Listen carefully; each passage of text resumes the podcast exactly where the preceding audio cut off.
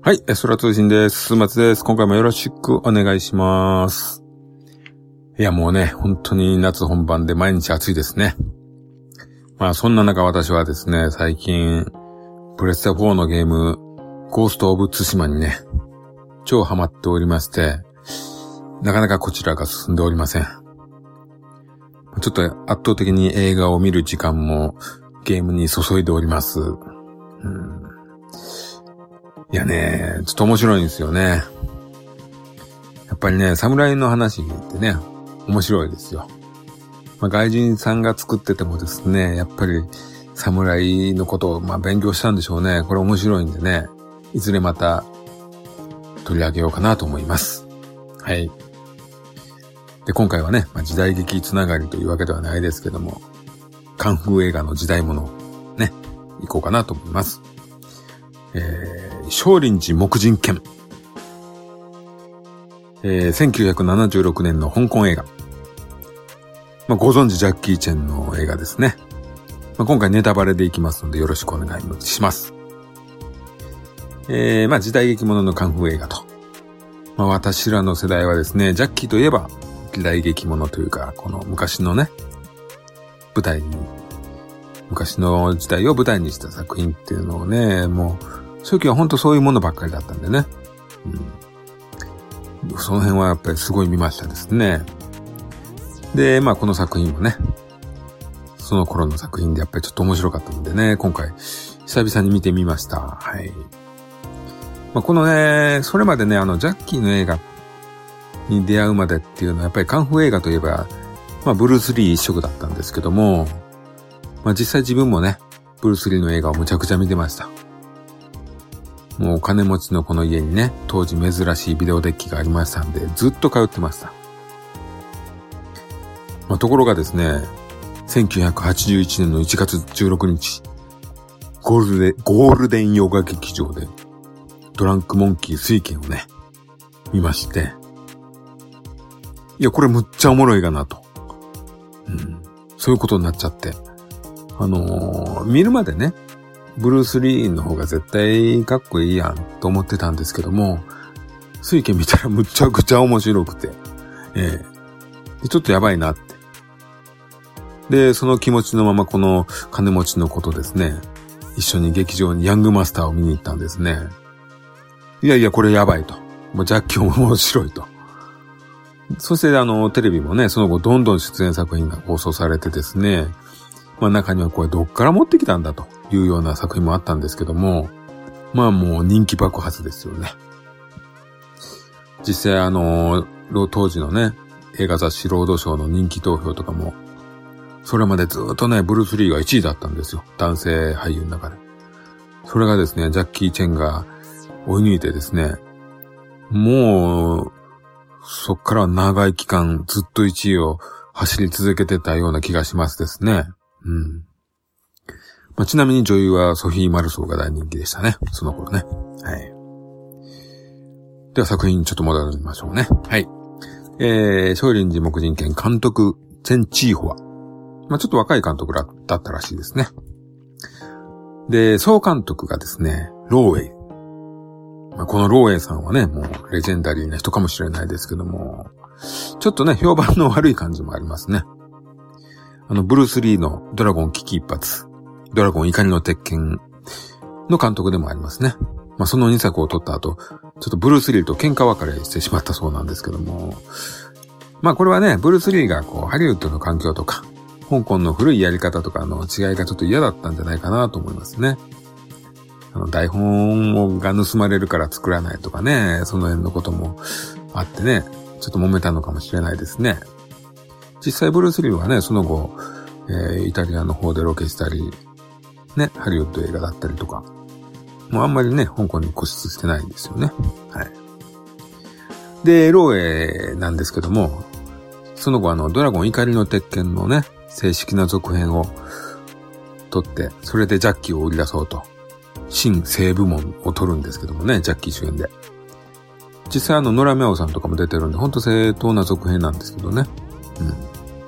うん。これが大こけと。で、続いて作った作品がこの少林寺木人剣なんですけども、ちょっと前にジャッキーでこけてるんで監督はちょっと嫌だなっていうことで、若手のチェン・チーホアさんに変わったわけなんですけども、まあ、このね、木人剣も結局成績の方は良くなかったらしいですね。ただ、ジャッキーはこの若い人中心の現場でこう、ちょっと何か忠実というか、なんか掴んだようですね。うん。でもですね、その後もジャッキーはローウェイプロとこう専属契約をね、してしまっていたと、いたがためにですね、いろいろ揉めてたらしいですね。うん。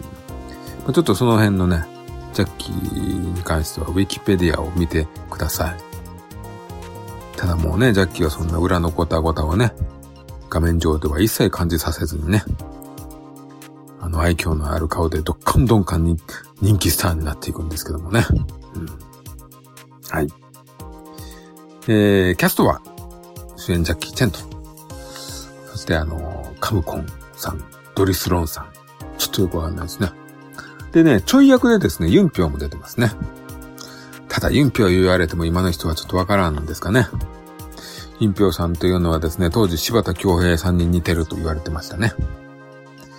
まあ言われてただけでですね、柴田恭平が夜のヒットスタジオに出た時にゲストとして呼ばれてましたね。そんなこともありました。はい。えー、で、この木人剣、えー、1982年のえー、11月9日に月曜ロードショーでね、地上波初放送でした。まあ当時ね、やっぱり多くのキッズは見てましたけども、これを見た次の日はですね、学校でみんなが木人ごっこするというですね、みんなで木人になって、友達をね、その間を通らせてみんなでボコるというね、そういう現象がありました。それくらいですね、この木人にはね、本当にインパクトがありましたね。で、今回はですね、Amazon プライムで、久しぶりに見直したんですよね。そしたらですね、これがなかなかね、結構面白かったんですよ。あの、目人のイメージというのがね、あまりに強力でね、どうかと思ってたんですけどもね。あと最後のオチというか、ラスボスとね、最後の決着のつき方のインパクトが強かったんですよね。うん。ただまあ、大人になって見直すとですね、これまあまあ本当よくできる映画かなと思いまして。タイトルが良くないですね。あの、目人がそんなに出ずっぱってるわけでもないし、あの、剣、カンフーの名前が目人剣ではないですからね。はい。まあ、どうかとは思いますね、タイトルがね。で、何がいいかっていうところになってくるんですけれどもね。まあ、いくつか魅力がございますね。はい。まずね、ジャッキーがね、若いですね。もうとにかく若いですね。顔がですね、ちょっと違うんですよね。おそらくジャッキーがちょこちょこっとね、まあ、手を加える前ですね。もう目とかね、うん、まぶた、ちょっと違いますよね。みんなの知ってるジャッキーじゃないです。まあ、この辺はね、世界のスターでもよくあることですからね。あの、あの俳優急にちょっとね、イケメンになってるとかね、ありますよね。ちょっと変わったんじゃねえか、みたいな。うん。まあまあ、ありですね、こういうところは。ただですね、この映画ね、そういうちょっといけてないんですけども、それがこの映画的にはね、すごくいい味になってますね。あのー、今回の設定がすごく純粋な青年なんですけども、本当にこれいいやつなんですよ。がゆえにですね、その顔がちょっといけてるより、ちょっといけてない方がずっといいやつ感が出るんですね。うん。この役は本当にね、ことあるごとに土下座してですね、常に低姿勢なんですよ。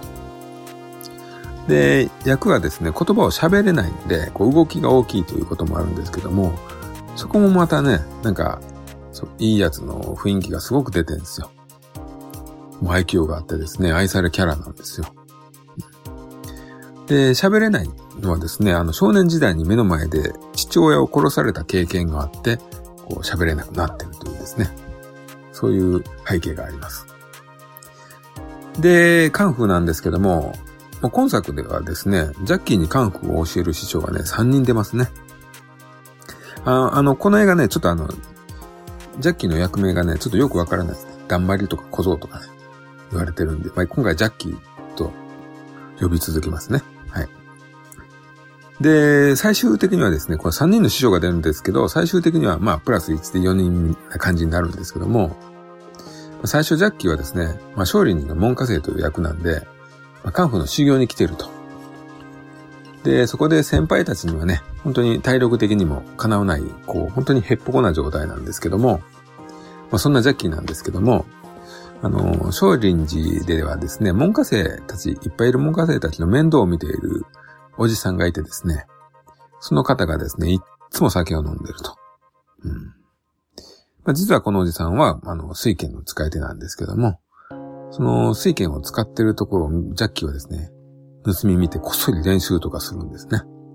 見よう見まね、こう、見よう見まねで、こう、モノマネのように訓練するんですけども、で、そのおじさんがですね、それに気づいてですね、まあ、ヒントをくれたりするんですよ。うん。まあ、ここでジャッキーはですね、まあ、水剣使いというよりですね、基礎の訓練を頑張るようになるんですね。まあ、この師匠の水剣はそこまでこう、本当にカンフを叩き込むというよりですね、あくまで基礎作りな感じで、まあ、最初の時期の話ですね。はい。で、次の師匠なんですけども、少林寺の奥にね、隠された洞窟のようなところがありましてですね、そこに鎖で繋がれたファーツーというやつがいるんですよ。まあこれ罪人ですね。うん、悪いことして、こう、鎖で繋がれてるんですね、うん。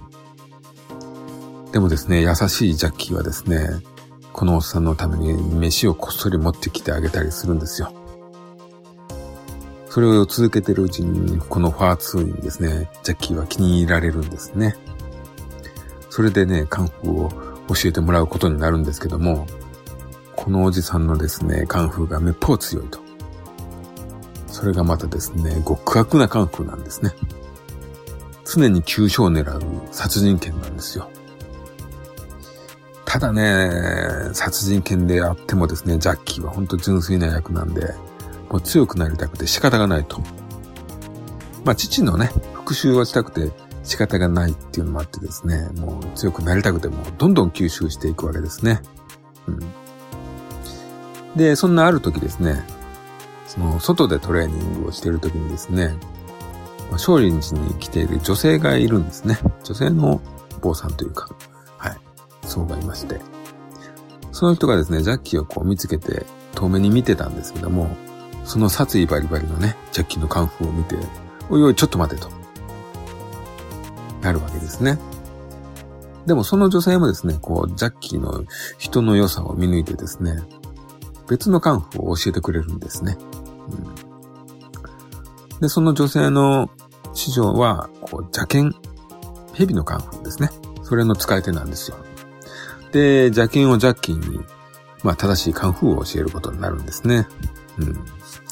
まあね、この辺がですね、本当にジャッキーのね、人たらし足らん魅力が溢れてますね。もう出てくる人がね、みんなジャッキーを気に入るんですよ。それで親切にカンフーをね、特別に教えてあげるんですね。このね、相反する師匠が登場するという設定がね、やっぱちょっとこの作品の面白いとこだと思うんですよ。しかもそれをね、純粋に全部こう吸収していくジャッキー。もうこの辺もね、いい感じなんですよね。この作品の魅力なんですよね。うん、本当それをこう純朴な青年を演じてるジャッキーの魅力というのはなかなかいいですよ、これは。うん、で、それらを吸収してですね、強くなったジャッキーはですね、ついに少林寺の卒業試験、木人犬の、木人狼かなんか、そういう中国語を書いてましたね。テストを受けるんですね。これがですね、あの、木でできた等身大の人型の人形のようなものですね。あの、木人がですね、ほんと狭い通路の左右の壁にね、ずらっと並んでるんですね。うん。で、その木人はですね、手と足とかがですね、鎖で繋がれてると。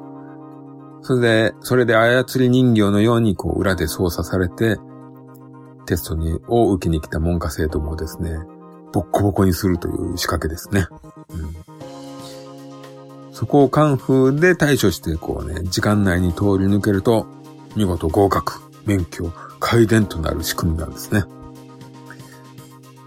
もうほんとね、この目人がね、どう見ても被り物なんですよね。本当にね、これね、バカっぽい絵面なんですよ。ただね、やっぱりインパクトだけはね、ものすごく強いんでね。ほんとこれだけ見るとね、あの、ジャッキーも若い頃はいろんな仕事して大変だったんだねって、ちょっと思ったりしますね。はい。うん、まあでもね、ここはね、面白いおかしなものを見てると思って楽しんでくださいというとこですね。はい。で、結果ジャッキーは見事合格と。それであの、少林寺で、えー、まあ合格になったんでこう下山するというか、卒業ですですね。町の方に降りていくわけですね。はい。でですね、その後、あの、殺人剣を教えてくれてた洞窟にいたファー2はですね、脱走するんですね。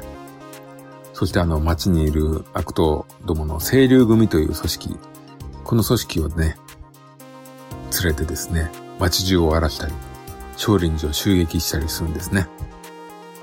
まあ、ファーツはですね、鎖に繋がれていた時にですね、そんな状態でもですね、究極の殺人鬼をね、完成させていたんですね。うん、まあ、ただこれ悪いことをしてるんでね、ジャッキーは少林寺の方からの依頼でね、自らも、自らの師匠であるファーツと戦うためにですね、少林寺の究極のカンフーを教わることになるんですね。まあ、ここで、まあ、4人目の師匠が出るというところなんですけども。で、えー、話は進んで対決になるんですけども。まあ、この戦う時にですね、実はこのファーツーが自分の父親を殺したやつだと判明するんですね。うん、それを受けてですね、ここで初めてジャッキーが喋るんですよ。実はですね、ジャッキーは喋れるんですけども、復讐のその時まで喋らないと決めていたそうなんですね。喋った方がね、意思の疎通が取れてね、カンフーを教わる時とかにもいいかとは思うんですけども、まあこのジャッキは喋らないと決めてたというね。うん。まあ、そう思ってたんで仕方ないですね。まあただね、喋ってもね、この頃の香港映画はですね、ジャッキー本人の声じゃないのでね、香港の声優の方の声ではあるんですけども、はいまあそんなことを置いといて。まあジャッキーのカンフーがね、この辺から炸裂しますね。うん。まあただね、本当これはただの戦いではなくて親の仇でもあるんですけども、自分の師匠でもあると。ここでね、葛藤があるんですね。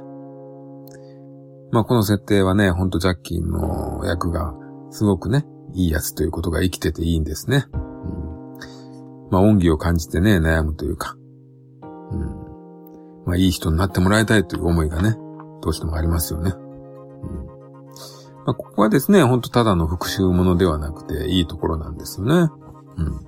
どうしてもカンフーものってね、誰かの復讐するとか、一回ひどい目にあって体を鍛えて戦うとかね、そういうのが多いんですよ。まあ、ここはちょっとだから、ちょっと設定面白いんですけどね。うんで、ラストのね、ボス戦の決着なんですけどもね、その悪党のファー2がですね、後ろからジャッキーを羽交い締めにして、喉を狙った攻撃をね、繰り出すわけですよ。その攻撃が喉、ジャッキーの喉をこう襲う寸前でですね、ジャッキーがかわすんですね。でもその手の勢いは止まらず、ファー2自らの喉に当たるんですね。で、その、ファーツは、死んでしまうんですね。自らの剣でまあ子供ながらにですね、いやいやそれはないと思いましたね。もうそんなことないやろっていうね。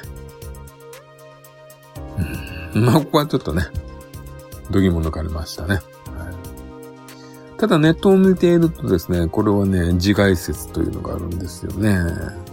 もう負けが決まってるような状態だったファー2が、もうね、自らを、自ら死を選んで、っていう話もね、する方がいるんですけどね。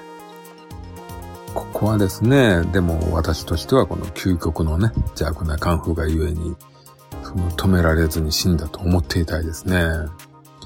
こっちの方がちょっとね、おもろいですよ、私にとっては。はい。まあ無事決着つきまして、ラストはね、ジャッキーが頭を丸めて僧侶になると。まあ、反ってるシーンはあるんですけどもね。ポーズが完成したジャッキーは出ませんね。はい。そこで、えー、お話は終わり。ストーリーは以上ですね。はい。そういう話ですね。はい。で、昔見たテレビ版とね、ちょっとね、今回見て違ったところがね、ありましてですね。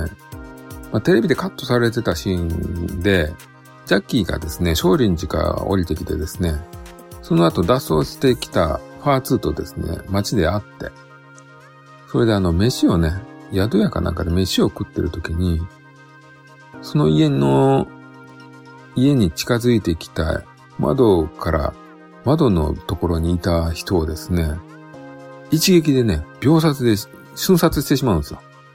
あの、少林寺の使いのものと思って。パーツがですね、もう、自分を見張ってるようなやつが来たのかなと思って一撃で殺してしまうんですよね。で、それがですね、その飯食ってた店の主人の弟だっていうんですね。で、主人の家族が騒ぐんですけども、ファー2がですね、これ全員秒殺するんですよ。これね、すごいんですよ、このシーン。残虐極まりないんですよ。で、そこに居合わせたジャッキーがですね、師匠がやったんで、これ目をつぶるんですね。これ、もうどうやらこと起きてんですけどね。ねこのシーンはちょっと重くて深いですね。はい。もうほんとね、唐突でエグいんですよ。なんでね、まあカットされたと思うんですけども、結構重要なシーンの気もするんですね。はい。あとね、テレビ放映時にはですね、こう、オープニングにあった日本語版のね、主題歌、ミラクルガイというのがね、今回なかったんですよね、アマゾンではね。これね、なかなかかっこいい曲なんですよ。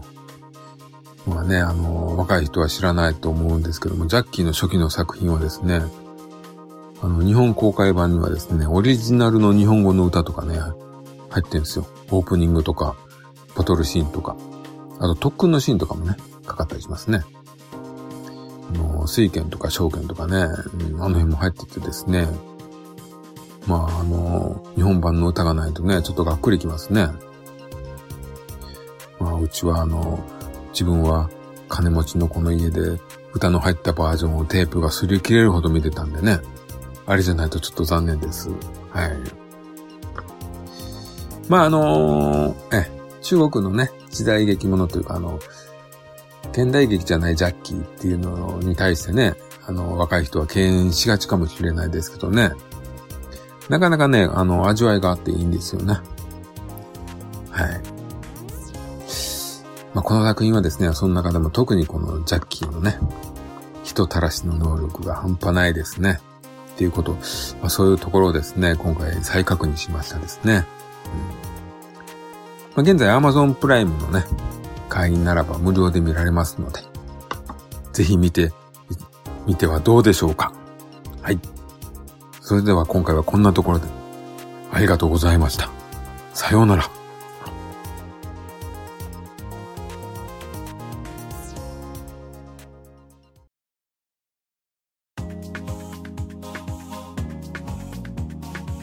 空通信ではお便りをお待ちしております。